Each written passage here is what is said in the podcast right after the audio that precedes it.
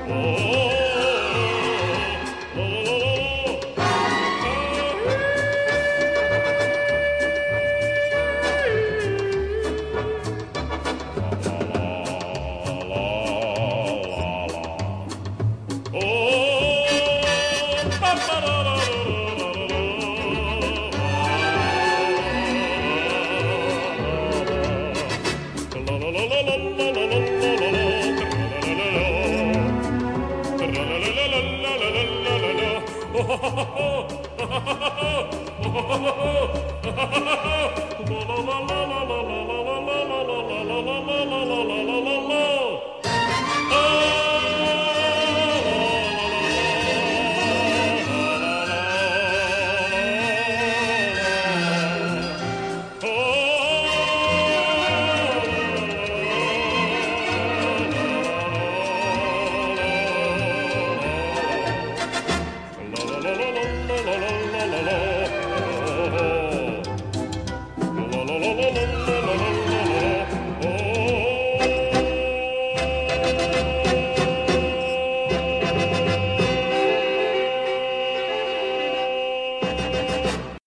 voltou aqui essa semana então com mais um episódio do Cóleras e Dragões e o Bernardo vai passar pra vocês qual que é o tema da semana, né, Bernardo? Bem, o tema da semana vai ser meio que uma nova saga? Como é que eu posso dizer isso? Uma nova sequência Série. de episódios? Série? Série, série tá bom. Que vai ser chamada de Hall da Fama. O que, que será o Hall da Fama pra nós, no caso? Serão decks sobre Magic, decks de Magic, né? Que marcaram Preferência, mas não que marcaram algum período, momento, pessoa, sabe? Alguma coisa deixou marcado pra nós. Claro que sempre vai ser sobre nós três o relacionado aqui, o, o Hall da Fama. Então vai ser algo relacionado com, conosco. O Hall da Fama da vez vai ser o Hall da Fama Standard. Mas não é só o Standard de, de agora. São todos os Standards. Uhul. Aí sim. É, então a, a ideia é tipo trazer decks que marcaram época em alguma coisa, né? Independente do que for. A gente escolhe o- a base e agora a gente vai escolher standards pelo tempo, é isso, né? Isso aí, Standard Standards pela todo. história. E daí cada um de nós escolheu um deckzinho standard pra falar de algum período. Daí vai rolar uma explicaçãozinha de porquê, etc. Mas cada um vai vai falar um pouco de por que aquele deck é marcante. É, e eu acho importante dizer, tipo, não necessariamente são os três decks mais marcantes da história do Standard, assim. São decks que pra nós são importantes. Eventualmente a gente pode falar de Standard de novo na série, se a gente assim decidir, né? Ah, até porque tem muito mais do que três decks marcantes ah, na história do Standard. Muito mais do que um pra cada um, com certeza absoluta, assim. Mas dessa vez a gente escolheu três que a gente gostou. Esse aqui é o episódio 1 de X. Exatamente. É. Onde X é o número de semanas da quarentena. Dá pra fazer, dá pra fazer um deck marcante de standard pra cada ano, no mínimo, né, meu? Sim, fácil. fácil. Nossa, nem ano, cara. Cada edição que sai é capaz de mudar. É, tem umas edições que não traz deck marcante. Não, tem edição que parece que nunca entrou. É, exato. A gente sempre pode comentar sobre aquele glorioso formato. Eu só vou falar- dar um modo história agora. Quando saiu aquela. Esqueci o nome da edição, cara. Que o Buster tinha oito cartas. Fallen Empires, né? Uh, Putz, cara, eu não era nem nascido. Quando saiu Fallen Empires, cara, o Pro Tour, os caras tiveram que colocar uma regra que tu tinha que usar no mínimo, acho que era 10 cartas de cada edição. Porque Ah, ninguém queria usar história. cartas de Fallen Empires. E, e não, ninguém queria usar carta de Anthologies também, eu acho, né? Acho que é. E daí, É um tipo. bagulho assim. E daí o que, que os caras fizeram? Botaram uma regra naquele Pro Tour lá que os caras tinham que usar. Eu acho que é 10, tá ligado? 10 cartas de cada edição que era daquele formato no mínimo. Pra obrigar os Nossa. caras a usar. Teve uma galera que escapou com o terreno básico. Sim. Ah, eu ia dizer certo que sim, tá ligado? Os loucos pegaram o terreno básico. Teve uma galera que escapou. Ah, Mas, é. meu, assim, ó, é um troço tão absurdo. É, é de. Bizarro, né? É de Fallen Empires ou. é- Não, qual, qual que é a edição que destruía cartas da edição? É a dos artefatos, né? Eu acho que é Anthologies. Cara, É. Que destruía. Tipo, a própria edição É. tinha uma carta que destruía cartas daquela edição. Era um troço. Destruir terreno É. básico se o terreno básico foi daquela edição, cara. Ah, eu acho que eu. Cara. É um troço muito horroroso. Olha lá, clec, clec, clec, ela clec, tem a, carta que fazia seu carrilhão do, do Apocalipse. Nossa, vou até procurar aqui. Carrilhão do Apocalipse. Dita, dita, dita, dita. É bom que não precisa dizer digita, a gente escuta o digita. Aqui, ó. Sacrifice, Apocalypse, Aham. Apocalypse Chime, destroy all no token permanents with a name originally printed in Homeland's expansion. É Homeland! é Homeland claro é mesmo. They Homeland. can't be regenerated. Maravilha, né, cara? Destrói todas as Óbvio que é de Homeland. Como Homeland. é que o cara não conseguiu esquecer? como é que O cara conseguiu esquecer a pior edição da história, tá ligado? Ah, que coisa horrorosa. E daí os caras eram obrigados a 10 cartas, isso aí destruía 10 cartas do Deathloop. Aí a, a próxima vez que algum de vocês olhar pra uma cartinha e dizer assim, ah, isso aqui é desperdício de papelão, lembra que isso aqui já foi desperdício de papelão, cara. Só pra quem não entendeu, ela é duas manas. É um artefato que por duas manas sacrifica ela e destrói todas as cartas de Homelands. É isso. Acabou. Cara, Não, que não faço mais vergonha. nada. Que vergonha. ah, meu Deus do céu. Vamos- falar de coisa boa em vez de falar do Vamos falar de Deck Pix? Vamos falar de deck tri. Deck Pix. Tá, vamos falar de coisa boa, vamos falar de Deck Pix, vamos falar do deck do Zé.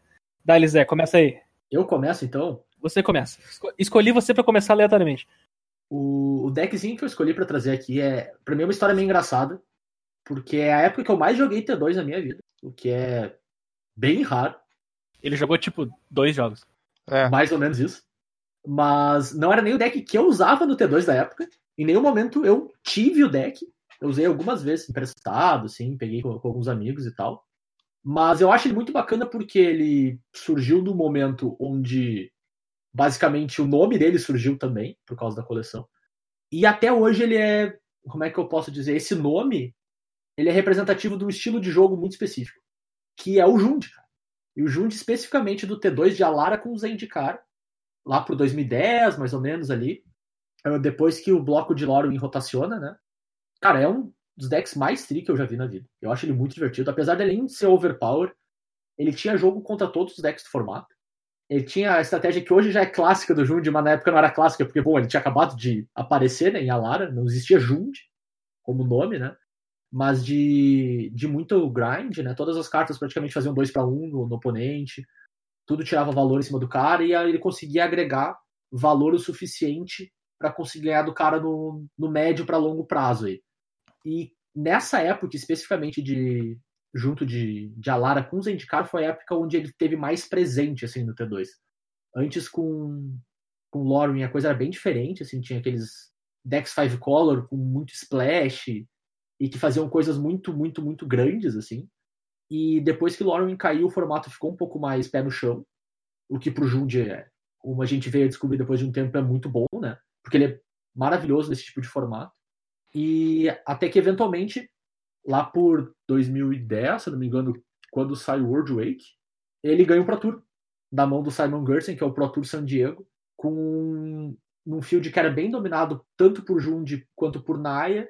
O cara levou um Jund um pouco modificado, um pouco mais rápido que o normal e conseguiu levar o Pro Tour, que foi, eu acho, o momento mais alto, de mais glória desse deck no seu T2. Assim, um deck bem, bem bacana. Cara, esse deck de Jund, que é justamente onde surgiu o nome Jund, né? Ele que batizou o troço por causa que quando foi quando saiu. Eu vou listar umas cartinhas aqui e vocês me dizem quantas dessas cartas vocês reconhecem no, no Jund atual do Modern. Vamos lá. Raio. Terminate. Bingo. Terminate. Bloodbraid Elf. Bingo. Pulsado Maelstrom. Bingo. Tadã! Fatland BG. Bingo. Rav- Raging Ravine. Bingo. É, pois é, isso aí tudo tá nesse, nesse Jund. Tudo tá nesse. Jund, né? Cara, e, e é impressionante como, tipo, não era overpower, né? Ele funcionava muito bem. Eu vou passar um pouquinho por cima da lista do, do deck que ganhou o Pro Tour, assim, sem me preocupar muito com quantidades e tal. Mas o deck tinha Garruk Fala Bravo, que é um baita Planeswalker. Putrid Elite, que eu acho que é potencialmente a única carta do deck que não é um 2 para 1 e ainda assim era muito bom. Cara, a pior carta do deck eu acho que é Putrid Elite. E se ela saísse hoje, ela ia ser roubada. Sim. Não, e é a pior carta do deck é um For Off, né? Tem quatro É. Putrid Elite. É. Que pra quem não conhece é um bicho BG 2-2, que tu paga 2 de vida, ele ganha mais 2, mais 2 até o fim. E tu só pode fazer uma vez por turno.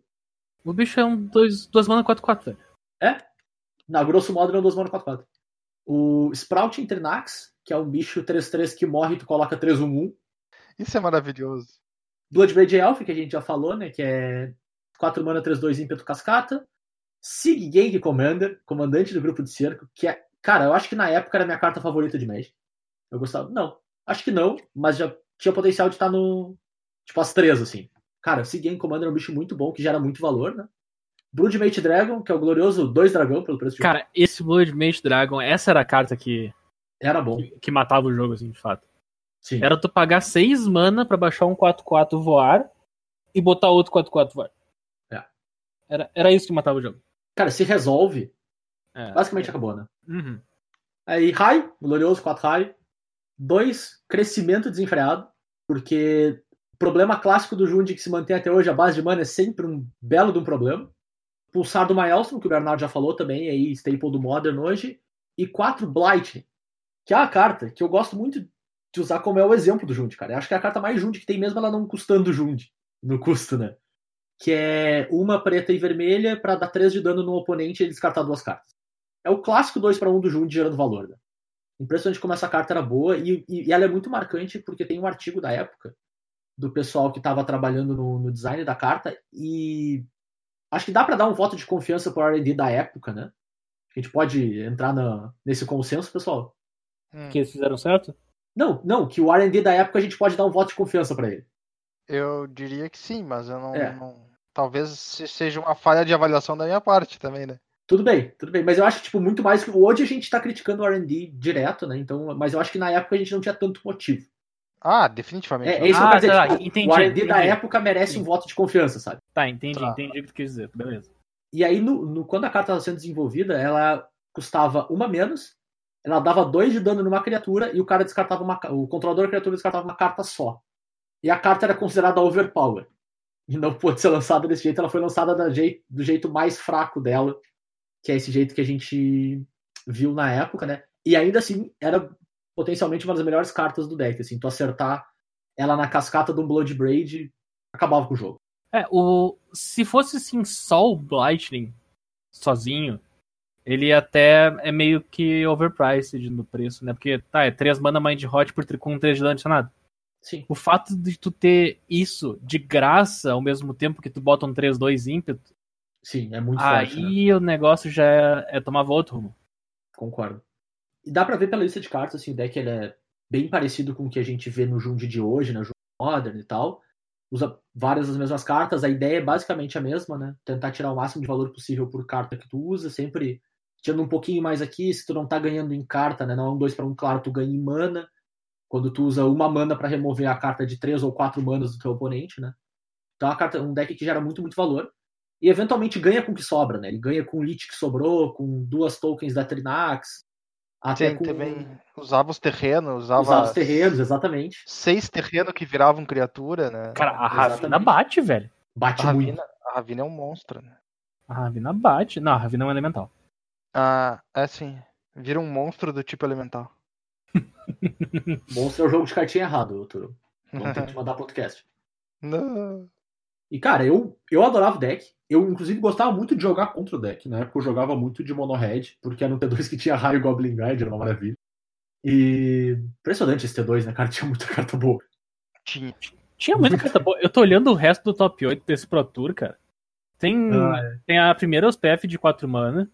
Sim. Tem Stoneforge. Claro que não tem o, o brother dela, né?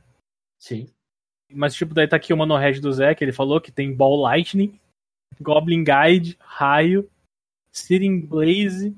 E o que, que tu me diz do deck que tem Path to Exile, Hierarca Nobre, Lotus Cobra, Cavaleiro do Relicário? Nossa, é e de Bunny. Slayer Angel. E Bunny Slayer Angel, cara.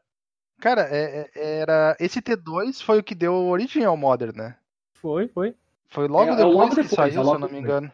É o T2 com os caras, né? É, e É aí T2 logo depois. depois sai o Modern e aí, tipo, os decks eram isso aqui, cara. A, a É. melhor coisa é que a Stoneforge era pra buscar o Behemoth Sledge. Sim. o melhor Ah, artefato que tira é o Behemoth Sledge, cara. E aí, só pra, pra finalizar, cara, era, um- era o deck. Ele é. Até hoje é muito forte, até hoje a estratégia segue. Eu acho que ele marcou bastante nesse sentido, né? E era muito gostoso jogar com e jogar contra. Assim, era, ele não era overpower, mas ele tinha jogo contra todo mundo. Não tinha deck que ele tinha uma match pior, sei lá, do que 40, 45% de chance de, de ganhar, assim. E, cara, eu, eu adoro Junt, até hoje. Então, o deck pra mim marcou bastante no, na sua passagem no Standard aí. É, o Jund não era brinquedo, né? O Jund era uma maravilha ver os funcionando. E outra coisa, né, cara? O fato de ser um Jund, um deck mid-range, ele forçava as pessoas a jogarem o formato. Sim. Então tu tinha jogos, os jogos eram grindados, os jogos iam. O negócio seguia adiante. Não, não tinha assim uma. Como eu posso dizer? Uma, um certo momento onde tu, tu olhava pra partida e, e conseguia dizer, tá, beleza, o jogo já acabou, só vai durar mais 22 turnos. Sim. Tá ligado? O jogo, cada turno era uma decisão. Então o cara que sabia jogar de Jund tava muito na frente dos outros. Com certeza. Porque o jogo ia se prolongar. Cara, e eu lembro que, tipo, não, não muito depois disso, antes do Modern virar uma coisa, né? E, e quando o Jund já tinha rotacionado do Surgeon, né? Porque a próxima rotação acabou tirando a Lara, né? Então o deck acabou perdendo boa parte das cartas-chave que ele precisava, né? Inclusive a própria Bloodbraid, né? Que é a, a flagship do deck, né? Mas ele acabou ainda sendo uma, uma baita casa no Extended, que era um formato que era, a grosso modo, Modern da época, né? Ele rotacionava também, mas ele era um T2 maior. E, cara, ele era melhor ainda. Porque pensa esse deck com Inferno Titan e Urmikoi Range. Nossa. Era uma palhaçada. Era uma palhaçada. Era uma palhaçada. Era muito, muito forte mesmo, assim. Porque tu tinha ainda o top end, troca esse Broodmate Dragon, que já era forte pra caramba, uma coisa melhor, sabe? É, era assustador. Né, era- é, esse, esse passava o, o rodo e fazia terror no, no formato, cara. Esse era bem mais complicado que o do Standard, assim. Mas o do Standard, cara, que deck legal. E que Standard massa. Deck bruto, né, cara? Deck bruto. O, o deck trouxe a definição do deck de 2 para 1. Sim. É, ele, eu- a gente fala deck de Jund, né, cara? Uhum. Ou deck tipo Jund, tem uma pegada de Jund. É, ele basicamente, antes, antes exis- existia a terminologia, eles chamavam no The Rock os decks, né? É, Os BGX Rock. E aí o Jund se tornou tão, vamos dizer assim, um exemplo tão grandioso desse arquetipo que ele engoliu o arquetipo. É. Agora não existe mais, agora é o Jund. Ah, mas eu sou com um branco. Não, mas tu ainda é o Jund, é o Jund com branco. Jund com branco, exatamente. Tanto que durante muito tempo foi chamado de Junk, né? O É. Jund com branco. Até saiu o Abzan lá em Cannes.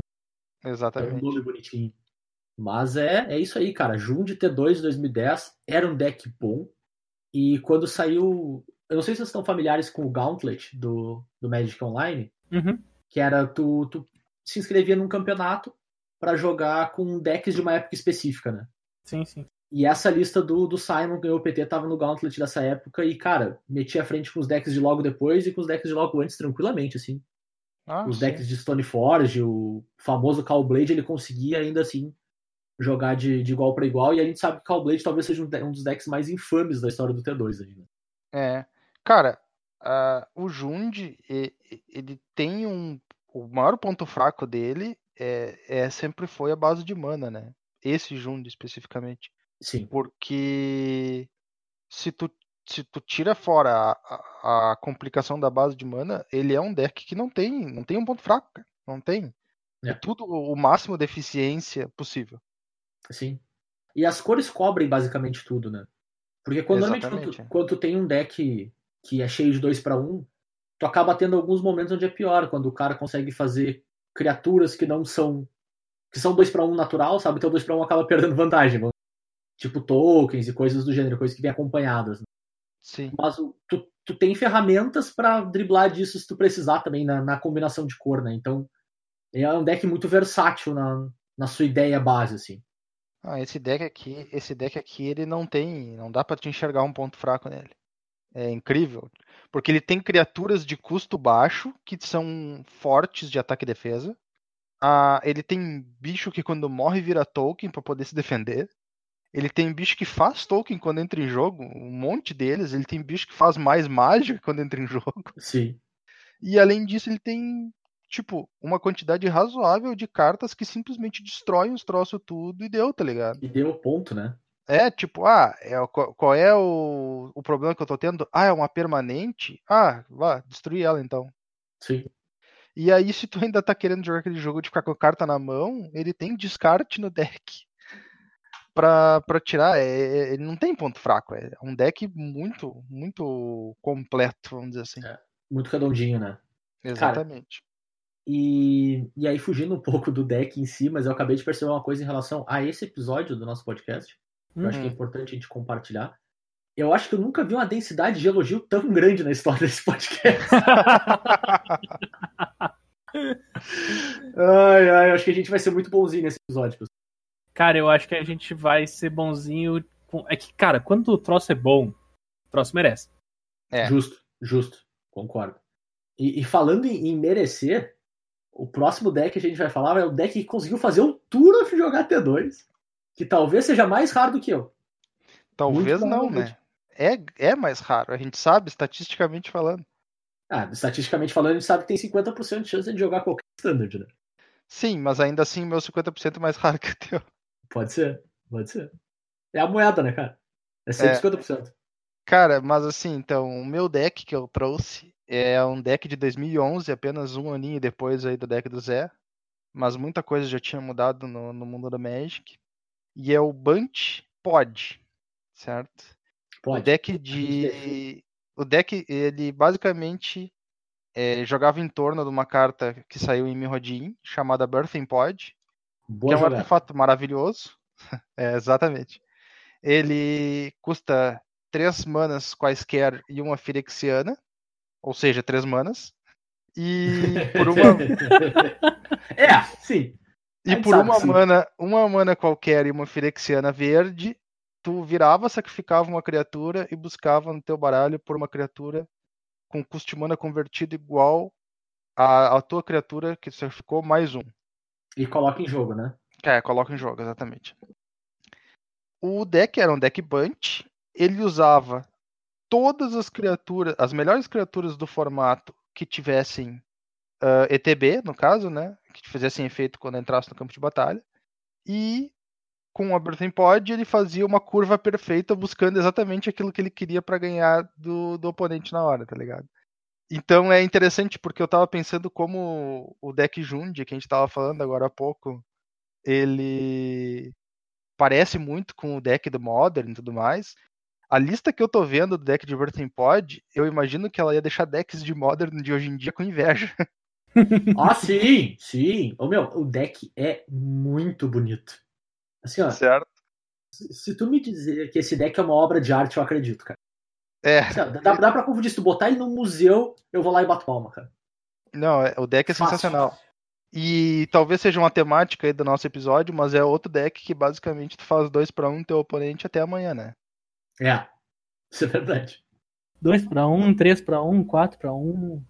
Passando rapidinho, a lista que eu peguei de exemplo foi utilizada pelo Marcos Camargo para ganhar o Nacional de 2011. O Nacional Brasileiro, no caso, de 2011. Ah, e eu peguei essa lista especificamente porque, na época, totalmente por acaso, há mais ou menos um, um mês antes de eu ver esse artigo com essa lista, eu tinha montado esse deck, com exceção dos terrenos, que eu não tinha dinheiro para comprar os terrenos. porque todo deck não custava nada, literalmente nada. Eu acho que eu comprei todas as cartas que eu precisava pro deck por, sei lá, 60 pila. E tipo, até hoje é engraçado porque tem carta sozinha aqui que vale muito mais que isso dia. Com certeza. Ah, desse Com deck certeza. aqui, tem acho que umas duas cartas aqui, pelo menos, que só elas valem. Sim, todo deck Fácil. todo deck subiu de preço. Não existe uma carta aqui que baixou de preço. Isso é incrível. E, mas a, na época eu não tinha dinheiro pra comprar a base de mana, então eu acabei nunca usando. Só que eu era apaixonado pelo deck. Então eu nunca joguei com ele, fora de estar brincando aí com os amigos e tudo mais. Mas o deck era maravilhoso. Tá, ah, só pra fazer um disclaimer pro nosso ouvinte, se ele quiser tirar uma soneca, o Turo não vai ter terminado a lista ainda. A natureza do Burfing Pod leva um tempinho. É. Eu vou primeiro começar pelas cartas que tem mais de uma, né? Porque afinal de contas a gente pode imaginar que é um deck de toolbox, né? Então tu vai ter um monte de one-off. Claro. Só explicando, deck de, deck de toolbox são decks que tendem a procurar muito certas peças, então eles têm efeitos de tutor, que a gente chama.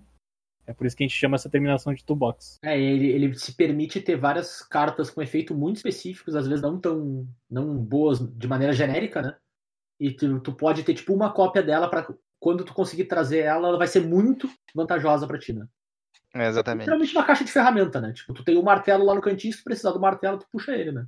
Exatamente. Tu não precisa de dois martelos. Exatamente. Tá. Então, ah, o deck usava quatro Birthing Pod, porque, né, é a carta que dá o nome pro deck. E como tu quer achar as Birthing Pod o mais cedo possível, usava quatro preor- preordem. Certo. Beleza, Além- então tu tem quatro pod, quatro preordem. Exatamente. Além disso, tu quer castar a Birthing Pod o mais rápido possível também, Pra poder ter lá teu mecanismo girando. Porque o segredo maravilhoso Deixa, eu- deixa eu te cortar. Eu achei que tu ia falar do Vencer e a gente ia dizer, beleza, e agora criaturas. Ah, que, que era tipo, o deck tem 10 mágicas. E acabou. É, boa. E tipo, foi, tá ligado? Tem quatro pré-ordem, porque sim. Quatro perder é bom. pra achar a Birthing Pod. Exatamente. É isso aí, Não, tá tem ligado? quatro Preordem porque tu tem azul e tem Preordem é bom, cara. É, é fácil. Tá ligado assim. que de, de todo esse deck, tu- o deck tu tora metade dele, porque os quatro pod não se acham, os quatro preordem e os dois vencem, o resto se acha. Sim. Exatamente. Eu tive que te cortar, desculpa. Vai lá. Não tem problema. Ai, ai. É. Bom, além disso, tu quer fazer a tua Birthing Pod o mais rápido possível, porque um- uma das formas, vamos dizer assim, que o deck varre o chão com o oponente, para colocar de uma forma bem suave, é que se tu tem uma Birthing Pod, tu faz a tua criatura, a gente vai ver mais adiante que o deck é todo criatura, tu faz a tua criatura do turno e tu faz a criatura, entre aspas, extra da Birthing Pod. Então é como se tu estivesse fazendo duas mágicas praticamente por turno. Claro. É, e, e todo turno na curva perfeita, né? Então é, é muito difícil de lutar, jogar contra uma coisa que faz isso. Mas como a gente queria poder conjurar Birthing Pod o mais cedo possível, o deck também usava quatro Birds of Paradise e três Elfos de Lanoir. Que Tranquilo, né, maravilha poder fazer isso no Standard, né? Formatos standard com um monte de elfo de mana tem tudo pra dar certo. Cara, é. ma- Nossa senhora, tu não faz ideia da saudade, tá ligado? Sim, é que Sim, daí tu pra jogou, balancear, tu jogou Standard, Turo. Eu faço ideia da saudade. pra balancear o elfo de mana, tu tinha a removal boa de uma mana no formato do raio, tu tinha a compra de uma mana roubada no formato do preordem. É, exatamente. É, bom, além disso, a gente tinha algumas criaturas que eram repetidas porque elas funcionavam como uma peça-chave, vamos dizer assim, nos pontos da curva. Tu geralmente buscava elas ah, de forma genérica, só para adquirir valor e ter uma criatura para te sacrificar e fazer o próximo, a próxima etapa. Então o deck tinha três Seagate Oracle, que é uma criatura que quando entra em jogo escolhe a melhor carta das duas do topo do teu baralho para te comprar ela. Ele faz um truque de mãos. Exatamente. Tinha ah, dois Metamórfico Firexiano, que é um, um clone. Então, tu podia, vamos dizer assim, como o Birthing Pod tem aquela característica de olhar pro custo de mana da criatura para saber o que, que tu tá indo buscar, tu podia dar uma roubadinha usando efeitos de clone, né? Afinal de contas, quando Sim. tu clona, tu fica com o custo de mana da criatura que tu clonou. O Metamorfo Firexiano ainda é mais bacana porque ele, ele pode clonar artefato. Então, tu podia clonar o tua Birthing Pod e ficar com duas. Sim. né? Dava pra fazer essa, essa brincadeira. Além disso, o deck também usava a imagem fantasmal, que é um clone de duas mana, e pelo mesmo motivo que eu falei do Metamorfo Phyrexiano, né? A imagem fantasmal era ainda mais eficiente porque depois que tu usou o teu elfo de mana para acelerar tua mana nos primeiros dois, três turnos, tu sacrificava ele e buscava a imagem fantasmal, que é um clone de duas mana. Só que clonava Sim. uma criatura de 4, 5, 6 mana facilmente. Então, acabava sendo mais uma forma assim de tu roubar um pouco nos teus custos. Ah, Eles eram teus coringas, no fim das contas, né, cara? Exatamente. E aí nós temos a última criatura que ainda tinha duas no deck, que era o Limo Ácido.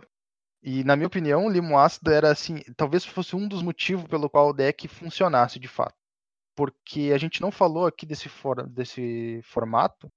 Eh, esse cara, ele ganhou eh, um torneio us- com deck com 28 criaturas no deck, certo? Eh, no top 8 do torneio tinham quatro decks de Splinter Twin. Libera no moda. Tá tudo bem. Não, e só, e só vamos colocar assim, ó. O deck de Splinter Twin tinha Preordain, tinha Ponder e tinha Spellskite. Tá? Certo. Ponder, Spellskite e Manalik no deck de Splinter Twin. No T2. Cara, eu vou ter que falar uma coisa. Eu, quando o Turo mandou da onde que ele ia pegar o deck como referência, né? Que foi esse nacional, eu comecei a olhar o metagame aqui e o top 8, cara, e daí começou a me dar um troço. Porque eu parei pra olhar as decklists. Eu parei pra olhar as decklists, cara. E daí, olha, olha o decklist de Splinter Twin que era standard. Só escuta isso. Tu tinha o Deceiver Exarch e o Splinter Twin. Então tu só tinha, tu não, só tinha 4 e 4, tá ligado? Tu não tinha o, a repetição da Chatonilda, beleza. Daí o que que tu fazia? Tu tinha Spellskite pra proteger. Tu tinha uhum. Green Lavamancer pra resolver as coisas mais tranquilas. Só que daí tu começa a praticar na parte roubada do deck, são as mágicas. Tu tem 4 Ponder, 4 Pré-Ordem, 3 de Taxian Probe. É, eu até esqueci do Taxian Probe. 4 Mana Leak, 3 Spell Pierce. O cara usava de Spell Min Deck pra proteger o combo. Velho, a carta de maior custo do deck é o Splinter Twin em 4 mana. É. Olha isso, cara. Ponder Preordain e Taxian Probe, velho. Meu Deus, que isso? Cara, é muito forte. É muito é forte. É muito forte. Então, detalhe, eu vou, eu vou subir um pouquinho mais.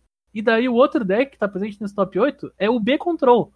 Como é que o B-Control ganha? Eu vou pegar aqui esse, esse B-Control aqui de cima que é, que é mais tranquilo. Ele tem três Jace Bellerin, que é o Jacinho, o antigo Jacinho. Sim. Sim. Daí ele tem duas Consecrated Sphinx, Aham. dois, dois Wormcoil, um Grave Titan. É assim que o deck ganha. tranquilo. com Grave Titan. Daí ele usa Preordain, Inquisição de Kozilek, Dismember, Manalik, Doomblade, Go for the Throat, Deprive. Cara, Cara, olha esse- isso, cara. tanto o standard que eu falei antes, quanto esse standard de turno, tu pega um deck desses, vai jogar Modern, tu tá tranquilo, cara. Assim, ó. Cara, que coisa forte, incrível. velho. Eu- eu- assim, ó, o meu sonho era poder pegar um deck desses e aparecer num torneio T2 de hoje em dia. Nossa! É. Certo? O teu sonho é fazer as pessoas ao teu redor sofrer miseravelmente, né? Não, Meu. só, só pra provar um ponto, tá ligado? Porque Tinha um magrão. de lá pra cá é só ladeira abaixo, cara. Tinha um magrão jogando com quatro Shrine of Person Vision. Só pra achar mais fácil. O, o Shrine é um ciclo de artefatos de, de Phyrexia que, que vai ganhando marcador no início da tua manutenção, ou sempre que Ou tu joga uma tu joga mágica da, mágica. da cor X. No É. caso, esse aqui é o Shrine azul. Então sempre que jogar uma mágica azul, ele ganha um marcador. Tu baixa esse aqui por duas manas, e daí tu vira e sacrifica. Tu vai olhar X cartas do topo, pegar uma e colocar na mão. Na mão! Se Que fosse é na printa- mão. Não, se isso aqui fosse printado hoje em dia, tu colocava no topo do deck. Não, tá louco, Coloca, meu. tu coloca na mão, cara. O troço substitui. Que troço roubado, velho. Esse deck. É bom, Ai, né? ai. Mas então, vamos voltar pro deck que ganhou desse pessoal. Sim, porque a gente tá falando do deck que ganhou disso. Ah, Então, bom, então a gente chegando nos nossos, nossos ah, one-offs, que são as cartas que só tem uma delas no deck. Ah, eu vou tentar ver isso aqui em ordem de mana pra dar uma ideia, porque afinal de contas a Burfing pode andar na curva de mana, né? Então, nós temos o Sylvan Ranger, que é uma criatura duas mana 1, quando entra em jogo busca um terreno e bota na tua mão. Terreno básico. Nós temos o Emissário Veridiano, que é uma criatura duas mana 2 1 que quando morre tu busca um terreno básico e bota em jogo virado. Ah, não, ele precisa morrer. Como tu faz isso? Ah, tu sempre pode sacrificar ele pra Birthing Pod. Ah, nossa, que coisa mais sem querer, né? Pois é, tu vê como é que pode. Que acidente, né? Nós Que temos o Wall of Omens, ah, que é uma criatura de duas mana que quando entra em jogo tu compra uma carta, certo? Nós temos uma criatura de três manas, 2-2 Infect, que quando entra em jogo destrói um artefato. Tem que fazer, tinha que fazer uma informação do Magic Online. Quantas pessoas ganharam por Infect com esse bicho? Esse deck. Ah, Que deve ter rolado. deve, deve ter. Nós temos uma criatura de três manas que quando entra em jogo coloca uma criatura 3-3, uma ficha 3-3. Então quando tu sacrifica ele, deixa pra trás uma ficha 3-3, certo? Nós temos um bicho de quatro manas que quando ele entra em jogo, o teu oponente pula a próxima etapa de combate. Vai, isso era chato. Esse bicho é bom demais. Ai, ai. A gente tem o Simulacro Solene, que é uma criatura de quatro manas. Quando entra em jogo, tu busca um terreno e bota em jogo virado. E quando morre, tu compra uma carta. Eu acho que deveria ser ilegal tu ter Simulacro Solene e Pod no mesmo deck. Não, eu acho que na verdade é super legal, inclusive. Eu, eu acho que deveria, assim, ser ilegal, tá ligado? A pessoa é imoral se ela faz isso. O Bernardo quer prender basicamente todos os jogadores de Commander do mundo nesse momento. Sem exceção. A gente tinha uma criatura de quatro manas que quando entrava em jogo, tu ganhava 4 de vida. E ainda era uma 4-4. Ai, ai. Aí nós temos é, o Lodo Ácido, que é uma criatura de 5 manas, quando ela entra em jogo, tu pode destruir um artefato, um encantamento ou um terreno. E além disso, ela é uma 2-2 Death Touch, então ela troca com qualquer criatura do teu oponente. Nós temos. Ah, claro, óbvio, a gente tem Sun Titan, que é uma criatura, quando entra em jogo, tu pega uma permanente de custo 3 ou menos devolta, devolve pro jogo sob teu controle. Que inclusive funcionava, que era uma maravilha com o Magic Fantasmal, né? Detalhe, cara, detalhe. Imagina, tu faz o Sun Titan com duas imagens fantasmal no, no, no Grave. Mas será que tinha permanente no Grave, cara, nesse deck? Às vezes Não tinha. sei se, não sei se era garantido, assim. Se, se teu oponente não tava morto, geralmente tu tinha. então, o deck ainda usava Wormcoil Engine, certo? Que é uma criatura que quando morre deixa duas fichas pra trás. E por último, o topo da curva era Eleshnorn. É, A Eleshnorn eu vou ler toda ela, né? Sete Vai. manas por uma criatura 4, 7 vigilância. As outras criaturas que tu controla ganham mais 2, mais 2. E as criaturas que o teu oponente controla ganham menos 2, menos 2. Porque tu precisava de uma cólera nesse deck, né? Pra garantir, assim. Pra ficar É. tudo bem. Não, esse é caso tu- tu- todo o valor que tu foi deixando pra trás enquanto tu ia sacrificando as coisas, tu fosse pouco, né? Aí tu É. aumentava. Ah, eu eu esqueci uma carta aqui na, na minha esqueceu brincadeira. uma carta, esqueceu uma cartinha. É, uma cartinha bem importante, inclusive. É, te falo. O- um bicho de 5 manas, um hipogrifo de 5 manas, que era uma 3-3 voar, que quando ele entra em jogo, tu retorna um artefato do teu cemitério pra tua mão e ganha vida igual ao custo de mana convertido daquele artefato. Então esse aqui era pra recuperar tua Birthing Pod. É. Porque E não era geralmente só- os caras iam mirar né? nela, né? Pode pegar simulacro, pode pegar o clone, o worm coil. Pode pegar uma ficar? coisa, exatamente. Então, tipo, ele não era só Burting Pod. E claro que eu queria pegar o Burting Pod, mas É, ele, ele tá aí pra pegar a Birthing Pod. ele tá o ele pega resto é lucro. mas, mas tu conseguia gerar. as- sem o Burting Pod, tu gerava muito valor nesse deck. Com o Burting Pod era ridículo. Por último, a última carta que faltou mencionar fora as lands ah, era o Planinauta, o Vencer. E o Vencer é um Planinauta de 5 manas. Eu vou ler só a primeira habilidade dele, que é a que importa. Ah, a segunda, a segunda também. A segunda também. É. Ele sobe. Não, eu digo, a primeira é o que importa, mas na verdade eu vou ler todas as três, porque tu lembra da última. né? Ah, é verdade. Tá, tudo Sim. importa. Tudo importa. Ele é o, contra... ele é o contrário do Planinauta que tava falando ontem. é o contrário do dono. Então, ele é um Planalta de 5 manas. Ele entra com 3 de lealdade, porque naquela época a lealdade dos Planalta era razoável. Ele sobe 2 e exila uma permanente que tu controla. Retorna aquela permanente sob teu controle no final da etapa, da- na, na etapa final. Então, ele basicamente piscava uma permanente tua por turno. Ou seja, todas as tuas criaturas têm ETB, sem uma única exceção. Sim. Então o Vencer duplicava teus ETB, um, um ETB todo turno, certo? Além disso, ele dá uma pseudo-vigilância, caso teu bicho esteja atacando, né? Porque o bicho vai voltar desvirado. Ele. Bom, a segunda habilidade dele é menos um As criaturas são imbloqueáveis nesse turno. Então, bacana pra entrar, dar ao menos um, matar o cara que achava que ainda podia se defender. Sim. E por último, a ult dele, que demora um pouquinho pra chegar lá, mas beleza, faz sentido. É menos 8. Tu ganha um emblema que diz: toda vez que tu conjura uma mágica, tu exila permanente alvo. Não é tão bom quanto o do Teferi? Não é, mas é bem próximo. É bom. Mas vou te dizer, cara, o Teferi, ele é 5 mana, sobe comprando carta, e entra com 5, sobe 1 um, e o tem 8, né?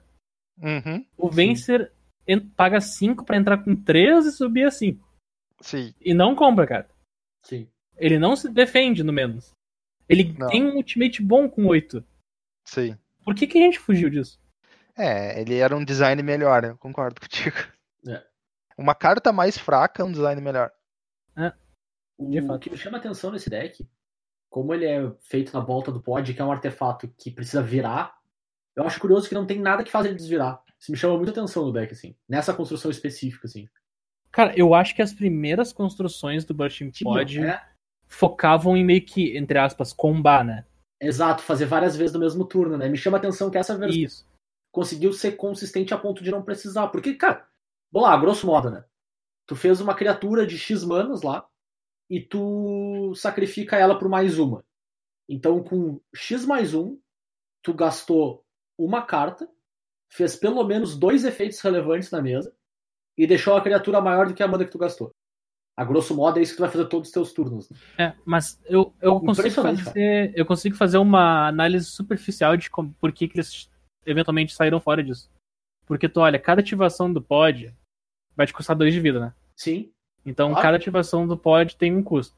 E tem um certo momento que tu olha pras partidas e tu olha pros matches e tu pega o deck e diz, cara, eu não preciso disso. Eu não preciso botar uma carta pior no meu deck só pra me poder ativar o Burting Pod claro, mais. exato, exato. Eu posso só colocar uma carta melhor que eu ativando ele uma vez o suficiente. Tu fica com um bicho razoável, dois efeitos bem relevantes no jogo Isso. e já é o suficiente pra tua mana. Eu assim. fiz um, eu fiz um board estável com duas 4-4 no turno 4, tá ligado? Ao invés de no turno 4 eu tô a 8 de vida e conseguir botar uma Leshnor em campo. Sim, É. exato. A gente tinha outras versões desse deck que a- o objetivo era esse, né? Eles usavam, inclusive, o próprio Deceiver Exarch, porque é, para buscar o Deceiver Exarch e aí desvirar o Birthing Pod. E aí tu. Eu lembro que tinha um, uma versão do deck que, se não me engano, era o seguinte: se tu tinha uma Birthing Pod, uma Birds, qualquer criatura de duas manas e quatro terreno, tu fazia Leshnor, Sim. tá ligado? É, tu conseguia fazer a escadinha, né?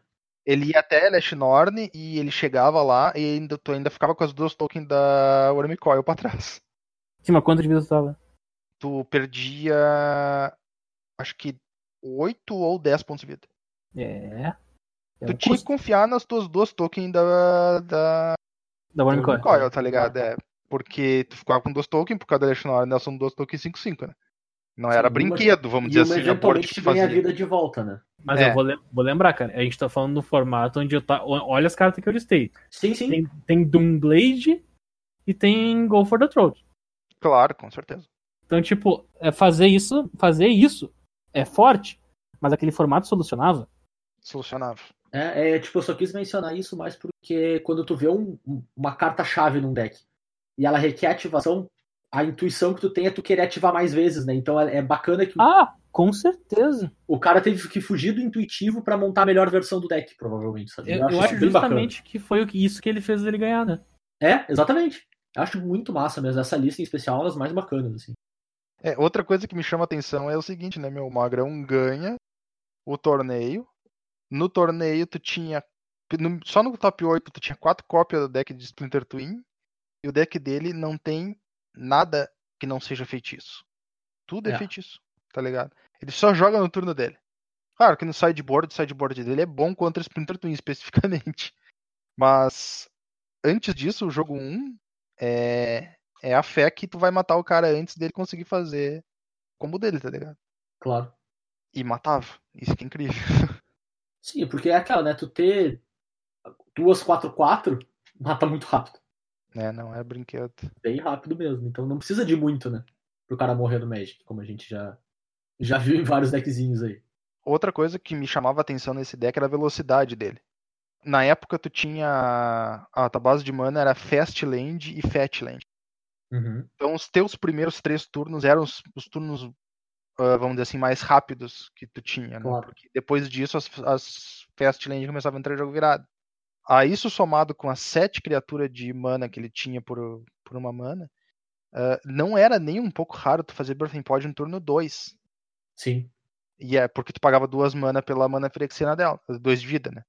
Ah, Claro. Então tu fazia Birthing Pod turno 2, turno 3 tu tava conseguindo fazer uma criatura de 3 mana e sacrificando ela pra buscar uma criatura de 4 mana. Sim.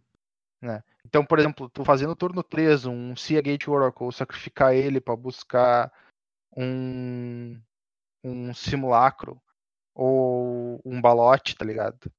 E já no próximo turno tu vai buscar um uma slime que provavelmente vai destruir um terreno do cara ou algum artefato ou encantamento importante. Não, e o interessante, cara, é que isso te dava liberdade de escolher qual ia ser tua abordagem no jogo. É, Quer desenvolver tua mana? Tu quer criar um board? Tu quer atacar o que o cara tá fazendo porque tu tá sendo mais rápido? Olha as decisões que o cara tinha que tomar no jogo pra ver qual era a abordagem que ele podia ter, tá ligado? sim, porque tu pensa bem, a linha de jogo aonde tu faz o seguinte, ó. Tu faz, ah, se tu conseguisse fazer pode no 2. E aí no texto tu faz um Seagate Oracle. Vamos dizer, tu faz o Seagate Oracle no 3, sacrifica e busca o Balote, que é uma 4-4, certo? Sim. No outro turno, tu desvira sem jogar nenhuma mágica da mão. Tu sacrifica a tua Birds, ou o teu elfo de mana que tu usou, pra buscar uma imagem fantasmal, e agora tu já tem duas 4-4. E tu ainda não jogou tua mágica do turno, vamos dizer assim. Tu só buscou no teu deck, tuas cartas na mão continuam somando. Exatamente. Então é, era esse o segredo, né? O deck, ele literalmente, ele as cartas por si só já tinham um certo potencial de tirar valor, né? Tudo com um monte de efeito de entrar em jogo. Mas além disso, o, o modo de jogar fazia tu a- afogar o teu oponente em card advantage. Não tinha como competir com isso. De fato. Não, o deckzinho era bom, cara. O deckzinho é bom e era feito só de criatura. Pra galera que, que curte ETB, porque tem uma galera que muito no Commander aí que eu tô ligado que adora ETB. E esse, esse deck aí é a legitimação disso, né? É, é o ponto alto disso, né? Nunca ponto mais, alto do ETB. Né? nunca mais foi igual. Será que nunca mais foi igual? Porque falando em deckzinho de criatura rápido e, e bom no T2, acho que a gente tá na hora do deck do Bernardo, hein? Ô, rapaz, será? E te falo de um deck bom, hein? Cara, o deckzinho que eu escolhi era bom. Que deckzinho bem bom. E olha só, e era esse deck ganhou o nome de uma carta que era julgada horrorosa. A carta que deu nome pra esse deck era, era taxada como piada e dada como lixão. Tá? E eu não tô exagerando, é verdade. O troço foi taxado como piada e ele dado como lixão. O deck que eu vou falar, gurizada, é o deck de Four Color Rally. Dos sertões? o deck de Rally dos Sertões, o deck de Rally de quatro cores. Qual é a carta que eu tô falando? Rally the Ancestors. É uma mágica branca instantânea de branco branco X. Ela devolve cada criatura com custo de mana convertido X ou menos do teu cemitério para campo. Parece ótimo. Só que daí ele tem uma cláusulazinha ali. Que tu exila todas as criaturas no início da tua próxima manutenção. E daí tu exila o, o Rally de Ancestors. Então, a Rally de Ancestors tu casta uma vez, ele não vai pro grave, tu exila. Pô, mas pera aí, Bernardo. Tu exila tuas criaturas, cara. É. Tipo, tu não consegue nem atacar com elas. Não tem como ser bom isso. Tá de brincadeira comigo. Tu paga branco, Ele dá branco ímpeto. X. Ele dá não, ímpeto. Não, Não. dá ímpeto. Tá, e não, não adianta nem tu castar o segundo, porque o primeiro matou tudo, né? Tu não tem de novo. É, não entendi. Tem certeza não é uma piada esse teu deck, hein? Cara, muita gente queria que esse deck fosse. Mas esse deck não foi. Inclusive, cara, nesse período que eu tô te dizendo, isso aqui foi em 2016, tá? 2016. O formato era. Pera aí que eu vou abrir o formato aqui. Tarará. Como diz o Zé, tac, tac, tac, tac, tac, tac, tac. O formato era Cans of Tarkir, Fate Reforged, Dragons of Tarkir, Magic Origins e Batalha por Zendikar. É isso. Tá, e, e Out of the Gatewatch. Você tava esquecendo do Out of the Gatewatch. Esse era, o, esse era o formato, tá ligado? Tinha seis edições. a gente tava chegando, os Eldrazi já estavam, já tinham chego.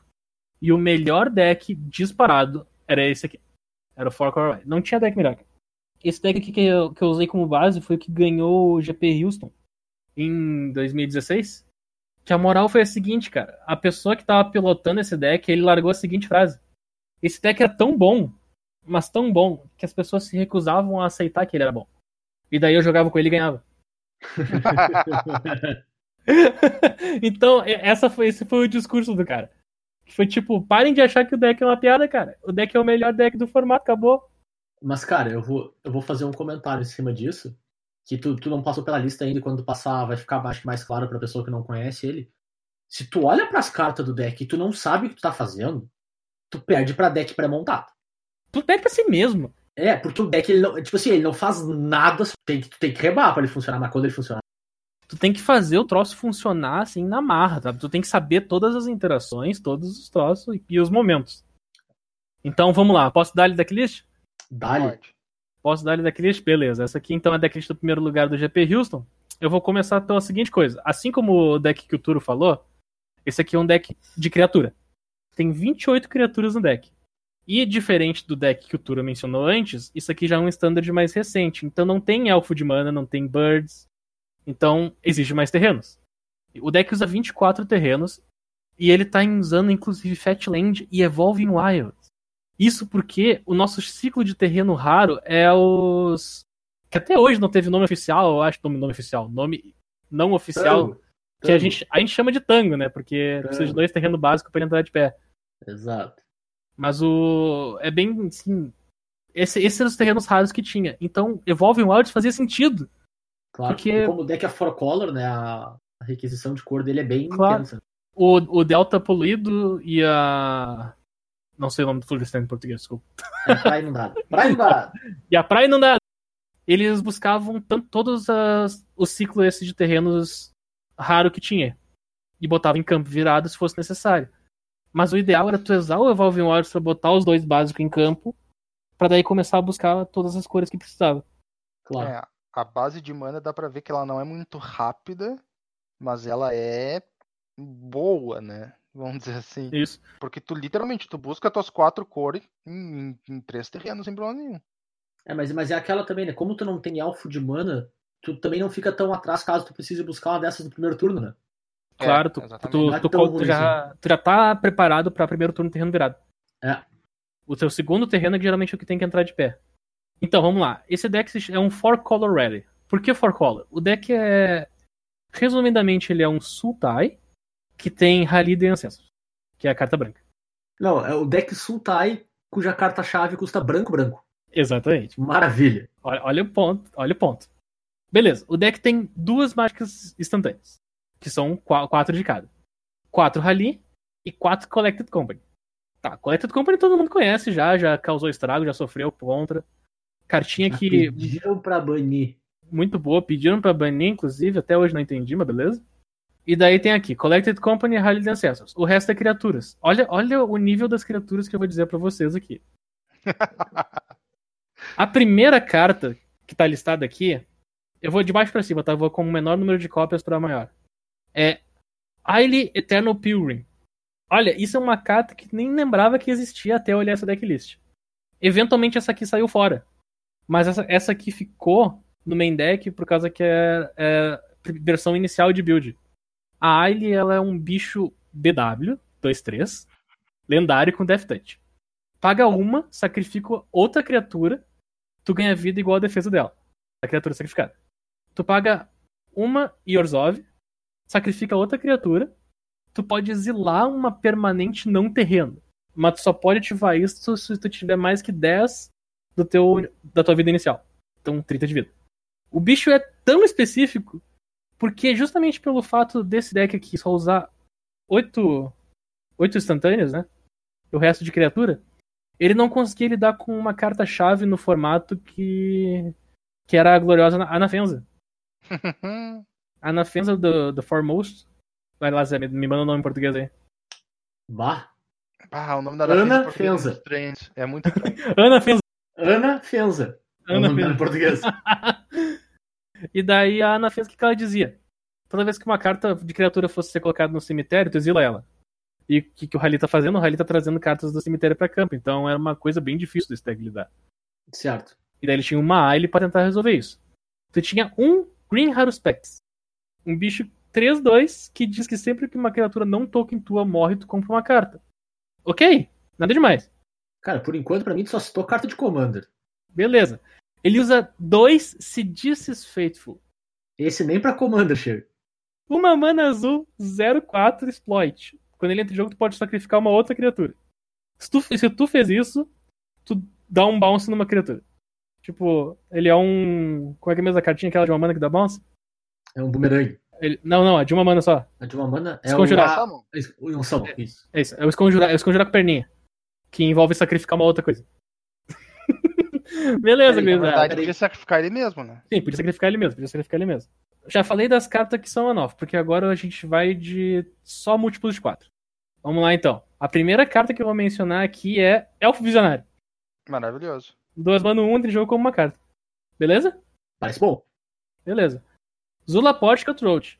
Duas mana, um, um. Sempre que uma criatura que tu controla morre, cada oponente perde um e tu ganha um. Começou a, a tomar cara. Tá, mas os bichos são exilados. Calma, Zé. Quatro Catacomb Sifter. Isso aqui é uma das. Um dos Eldrazi que veio na. Com a nova Zendikar. Ele é 3 mana, 2, 3. E quando ele entra em jogo, ele faz um. Um Eldrazi Scion.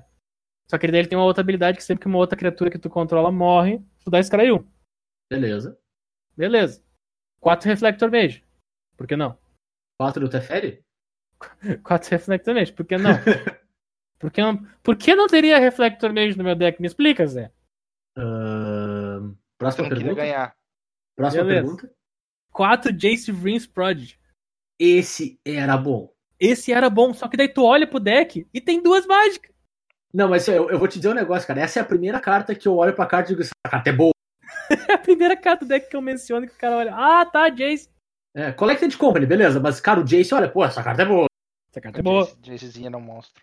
Cara, o Jace só tá nesse deck pra recapitular Collective Company. E pra encher o grave mais E- rápido, né, meu? Sim, só que geralmente no primeiro loot ele já flipava. Mas é, mas é naquelas, ele tava nesse deck pra te fazer company duas vezes. E a cartinha que faz todo o deck funcionar não é melhor que o deck. É a Nantuko Husky. O Zé aqui já teve um ataque escutando essa frase. Ve- Veja depois a musiquinha. Nantuko Husky é uma carta 3 mana 2 2 que diz: sacrifique uma criatura Nantuko Husky ganha mais 2 mais 2 até o final do turno. Ai, minha nossa. É isso. Bom, é isso então. Falou, pessoal. Cara, olha, olha isso. A gente.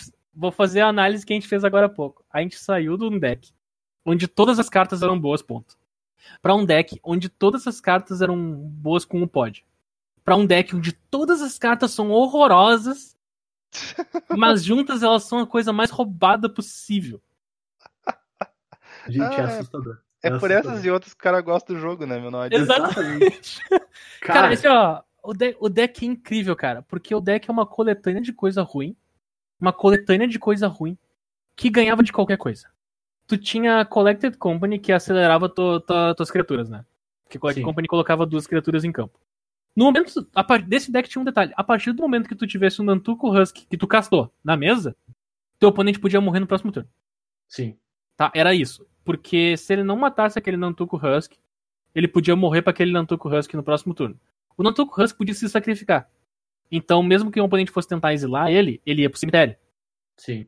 E daí vamos explicar por que, que o Rally era tão roubado nesse deck. O Rally, tu fazia o Rally pra, pagando 3 e duas brancas. Tá? Tu fazia 5 manas, devolve todas as criaturas do cemitério pra campo. Todas. Todas as que tu tinha ali. Pra, do cemitério pra campo. Vamos dizer que tu devolvesse uma de cada. É. Tipo, é, é absurdo, cara. Não, não precisa pagar X pra cada criatura. Era X pra devolver todas.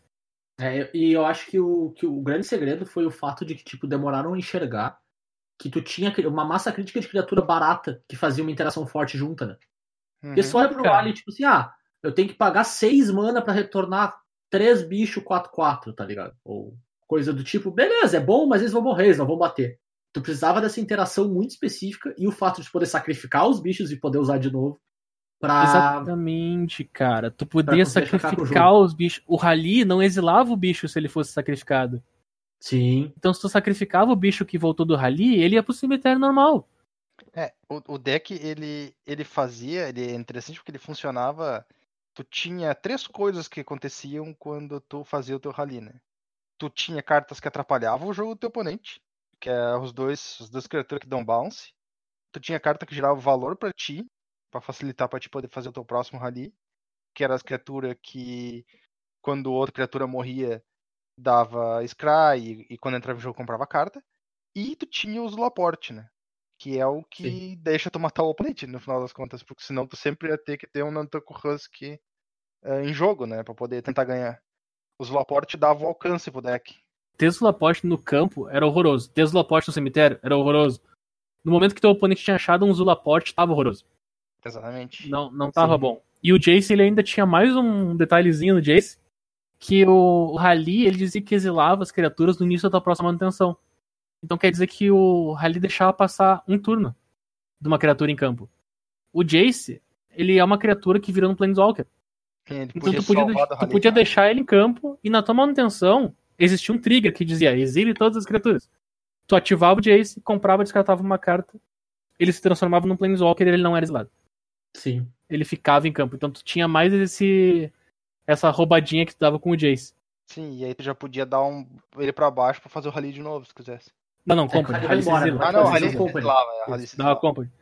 Então a moral era, tu queria dar Company pra te colocar uma massa, como diz, como o Zé adora falar nesse podcast, uma massa crítica. É, Ah, eu sou um cozinheiro de primeira linha, né, cara? Uma massa crítica, né? Uma massa Nossa crítica de senhora, criaturas. cozinheiro com massa crítica. E daí o que acontecia? Tu tinha justamente isso, tu gerava muito valor, porque elfo visionário vai te comprar carta. Tu vai baixar o elfo, tu vai comprar uma carta. Aí tu vai baixar o Reflector Mage, vai atrapalhar o jogo do cara. Vai baixar o Nantuko Husky, o cara já vai ficar preocupado. Vai baixar um Jace, o cara quer matar o Jace. Daí, do nada, tu passa o turno com as manas de zerado, cara. Puta merda. Ele tem uma Company ou um Rally? Qual dos Os dois que ele tem?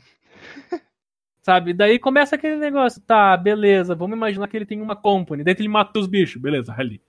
Daí, ah, não sei, eu vou ficar aqui esperando pra resolver os bichos do, da, os bichos que ele vai trazer de volta, Company. Mais bicho mesmo. E daí o cara não sabia se atacava tuas criaturas, se tentava te matar, se atacar contra esse deck era horroroso, porque o cara ia bloquear e os bichos iam pro cemitério. Sim. Então, e tipo, fora que rally é uma instantânea, né, cara? Tu pode é fazer uma instantânea, fazer um monte de bloco bizarro lá, isso.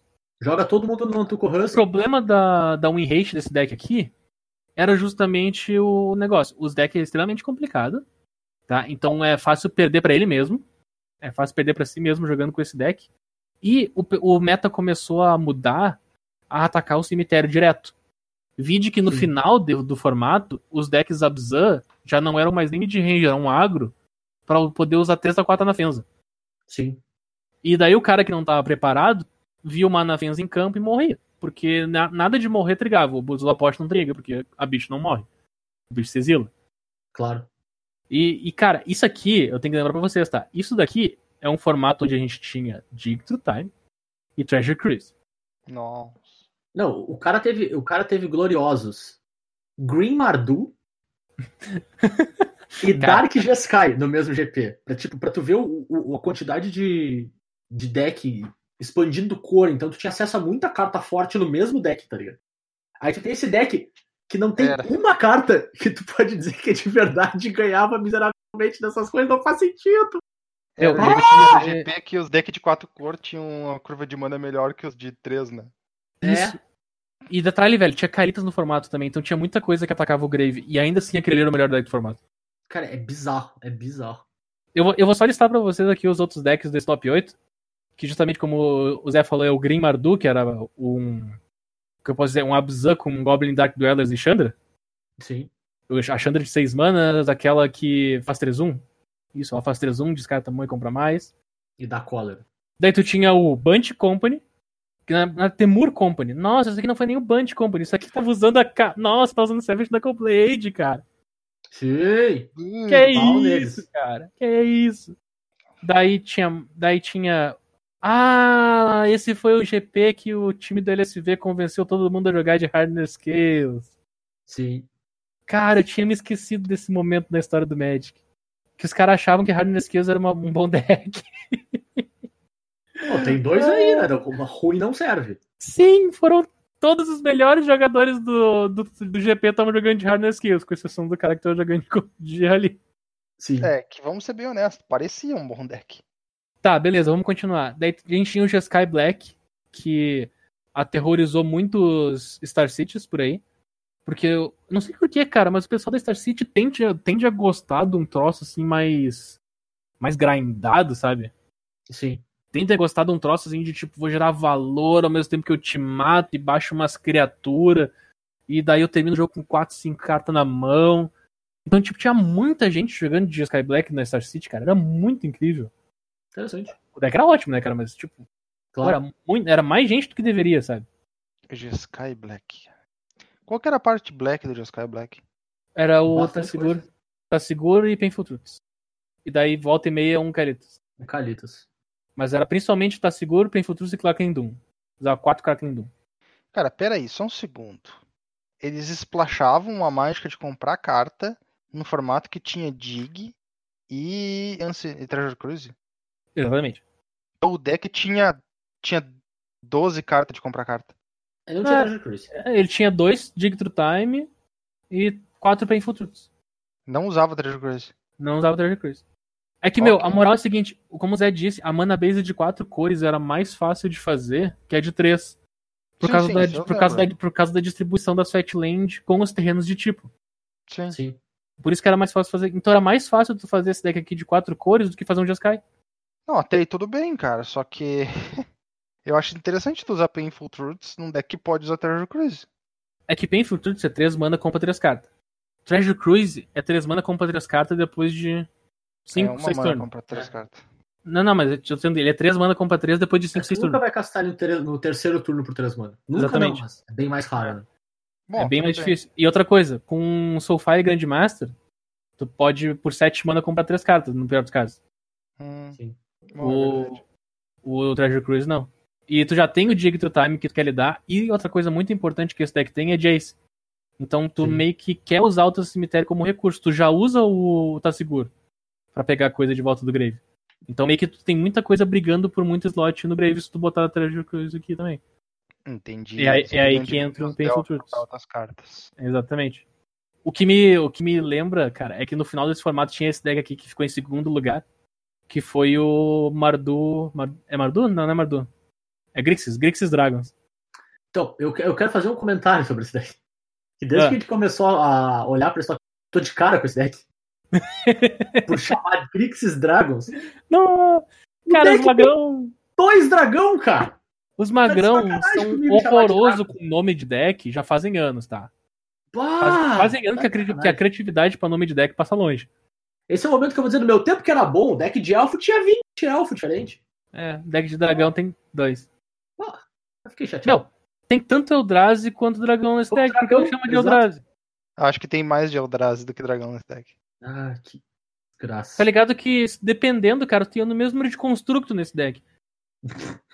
Mas não, o deck se chama Dragons. Ai, ai. Ah, o. Pronto, já cara, fiz meu disclaimer sobre esse deck. tá, tá feito teu Agora pode falar bem, pode falar bem. Beleza. Não, eu vou, só, eu vou só voltar pro deckzinho então. Esse deckzinho aqui, então, de rally, gente, ele foi, sem dúvida nenhuma, o melhor deck do formato até o final da rotação, que aconteceu dois meses depois. Não, um mês depois, porque isso aí foi final de. final de fevereiro. Então, foi- então, tipo, rolou março, em abril teve a rotação que, que a edição vazou. O deck era simplesmente absurdo. Ele é a coletânea das cartas mais mongolanas possíveis pra abusar tanto das interações que chegava a ser desonesto o quão forte ele era. O fato de tu não poder destruir o que tá na mesa, porque era pior, Sim. sabe? Tu, tu via, o cara do nada tinha três elfos visionários e uns laporte na mesa. Deixa atacava com um monte de um 1. E tu não podia bloquear porque senão era pior. É, esse ângulo que ele tinha de que tu tinha que atacar o grave dele, não a board dele, é bem difícil pra deck T2 lidar com isso. né? Sim. É difícil, cara. É, é, a grosso modo, ele me lembra muito o KCI, cara. Que o KCI é um deck, tipo assim, é bem complicado. Tu tem três pessoas que sabem usar no planeta. O deck. Direito. Quem sabe usar faz tu parecer um completo retardado jogando mas se tu pega, tu é outro completo retardado jogando. e é muito difícil de atacar porque é extremamente redundante e destruir não é o suficiente. É, esse é um daqueles decks, cara, que tu vai pegar e vai levar pro teu FNM e vai fazer 2-2. Daí tu vai pegar e vai levar pro teu outro. FNM e vai fazer 2-2. Daí tu olha, cara, esse deck é horroroso. E daí o magrão que sabe jogar com o deck vai levar pro GP vai ganhar. Vai levar pro outro GP e vai ganhar. Vai chegar no FNM e vai ganhar. E daí tu vai olhar como que ele faz isso? Ele é muito sortudo. Não, cara. Ele, não, ele faz 2-2 pegando baia ainda, né? no FNM ali. Não, ele não, ele não é muito sortudo, cara. Esse, esse, é- esse é um dos decks que recompensa tu, tu saber o que tu tava fazendo. Até porque, velho, a build dele era variável. Tu podia mudar ela de semana pra semana. Tu podia adaptar o que o metagame tava, te tava tentando ir pra cima de ti. É só dar uma olhada no sideboard desse, desse GP em, questão, tá ligado? O, o sideboard desse GP em questão era assim, ó. 3 Arashin Cleric, que é um bicho que ganha vida, por causa que o Mono Red tava existia no formato. 4 de Spell, porque tu queria ganhar o Mirror. Tu queria ganhar o Mirror de Collected Company de Rally. E 3 Uhum. três Murderous Cut, velho. Então, tipo, as principais cartas do deck é eu vou ganhar vida contra o Mono Red, vou ganhar o Mirror no Dispel e vou matar o bicho que me atrapalha. É isso. Ponto. O, o resto, tu distribui como tu quiser. O resto é bônus. Sim. Claro. E daí, se tu acertar o metagame, já era. Tipo aqui que ele acertou o metagame dos caras jogando de, de Scales. O que que Scales faz contra a Rally, cara? Ele bate palma, tá ligado? É, a esperança que ele tinha era tentar ganhar antes. Né? É, é que o Scales tem que bater, cara. Eu sei. O isso Scales não consegue bater, cara. O Scales não consegue bater, o cara bloqueia, as coisas voltam. Por isso que eu disse que era uma esperança, não que era um plano, tá ligado? Meu, sabe o que é odioso? É tipo, tu ataca o cara e o cara dá um Hope rally. is the worst. O cara dá um rally, os troços voltam no combate. Os troços voltam no combate e bloqueiam. Então, tipo, ele não precisa nem ter um Nantuco na mesa. Ele volta, bloqueia teus troços e os troços morrem. Eu tô com raiva dessa frase do Bernardo. Ele não precisa nem ter um nantuco na mesa. Olha que coisa A gente chegou no fundo do poço. do nantuco husky. Ô, Ai, Zé. Hum. Zé, respira fundo e lembra que a gente começou falando do Junte. Ah, Bloodbraid Cascata Blind. Bloodbraid com essa baixa. Zé, Collected Company, Elfo Visionário se diz feito. Se disse feio, não! Desfeito. Ah! Encerra vocês que eu não tenho, eu não tenho preparo mental. o Zé saiu da sala, gurizada. Ai, ai. Zé has left the building. Ai, ai. Mas é isso aí, né, cara? O Hall da Fama nem sempre é feito pelo, pelos heróis que a gente quer, mas pelos heróis que a gente merece, né? Não adianta. Então acho que vamos encerrar nosso primeiro Hall da Fama, gurizada. Vocês estão satisfeitos? Eu diria que sim. Olha, vendo, vendo que a gente fez um Hall da Fama Standard, eu tô bem satisfeito, cara. É. Se vocês chegarem amanhã, entrarem no Hall da Fama do Colors e Dragões, vocês verem esses três deckzinhos, não tá feliz? A gente vai receber a entrada grátis ou a gente tem que pagar no museu? Não, os outros pagam pra ver nosso museu, né? O museu é nosso, pô. Não, mas a gente, a é. gente pode entrar ou a gente tem que pagar no nosso museu também? Não, a O gente museu paga. é nosso, Bernardo. É. Ah, vai saber, cara. Não, não, é meritocracia, cara. A gente não paga. Ah, ai, ai, ai. Não, Zé, não! não! Oh, não vou falar, não vou falar. Termina, Zé, termina, termina. Ai, então a gente vai ficando por aqui com mais um Colors Dragões. Espero que vocês tenham gostado do nosso primeiro Hall da Fama. Fiquem à vontade para nos sugerir temas para os próximos Hall- Halls da Fama por aí. A gente vai fazer mais alguns pelas próximas semanas aí, não direto, né? Mas vai ter mais alguns rolando pelas próximas semanas. Ah, lembrando que vocês podem entrar em contato com a gente pelo colorsdragões.gmail.com. Pode mandar seu feedback lá, sua mensagem, sua dica de tema. Tu pode dar, discorrer sobre meritocracia e sobre Nantuko Husky. Meritocracia com Nantuko Husky. E tu também pode encontrar a gente tanto no Twitter quanto no Instagram. Coleras e Dragões, tudo junto, sem cedilha. Tu nos encontra por lá. Fica à vontade para mandar tua mensagem, para Cara, conversar com a gente aí. Tamo aí, tem bastante tempo livre. E tu também pode me encontrar direto no Twitter, no arroba jvirtual, e o Bernardo também tá lá. Tô lá no arroba BNR underline MTG. E agora, como tu não pode sair de casa, tu não tem como encontrar o Turo lá na entrada da Copar. Infelizmente vai ter que esperar essa quarentena aí passar. Mas rapidinho passa e tu vai lá e toma- fazer um churrasquinho com ele, né? Pode ser. E é, então é isso aí, pessoal. A gente volta na semana que vem. Valeu, até a próxima. Valeu, pessoal. Falou, pessoal. Sigam em casa. Eu tô com o resto não!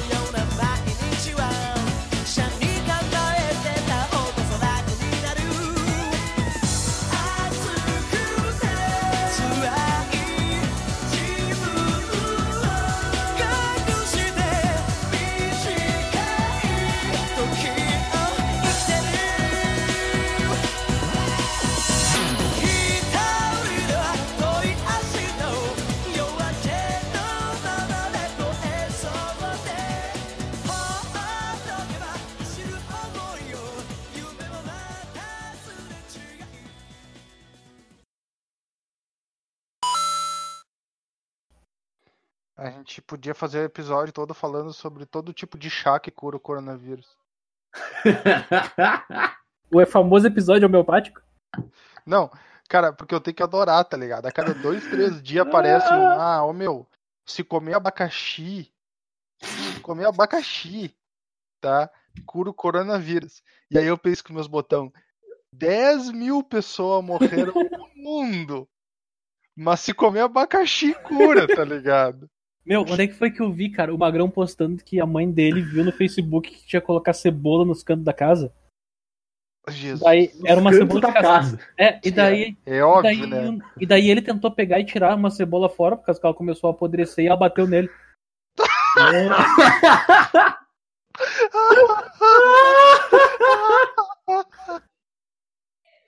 Ah, meu Deus. Ô meu, então se, se chegar o coronavírus na Islândia, as pessoas estão tudo mortas, né? Porque os caras moram em iglu. Não tem A canto. casa não tem canto, né?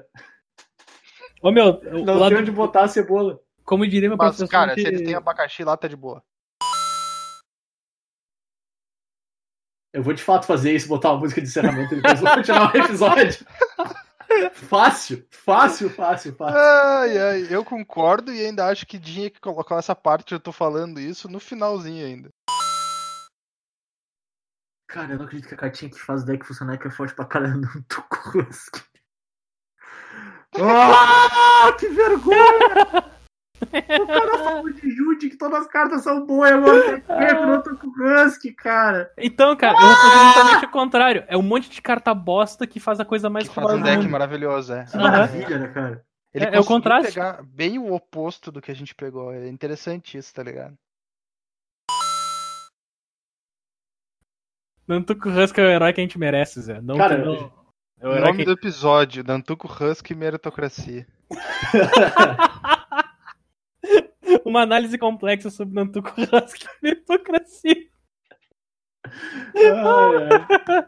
Ai, Pô, v- vamos ser honestos, né? O o Jund é o deck eh, meritocracia total, filho de rico, né?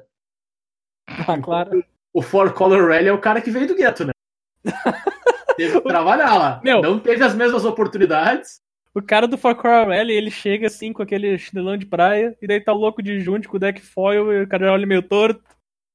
Ô, meu, certeza que o cara do Four Color Rally entrou por cotas da universidade.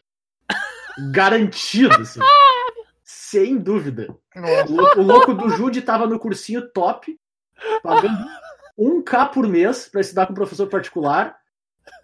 E ainda ficou reclamando que tinha cota na universidade. Garantido. assim, com que certeza. que- Por que o Zé que edita o episódio não vai colocar essa parte no final, cara? Por que que é o Zé que edita? Ah, meu, tu não vai colocar essa parte tu no final, que droga. Tu, tu subestima a capacidade do Zé de fazer piada com ele mesmo.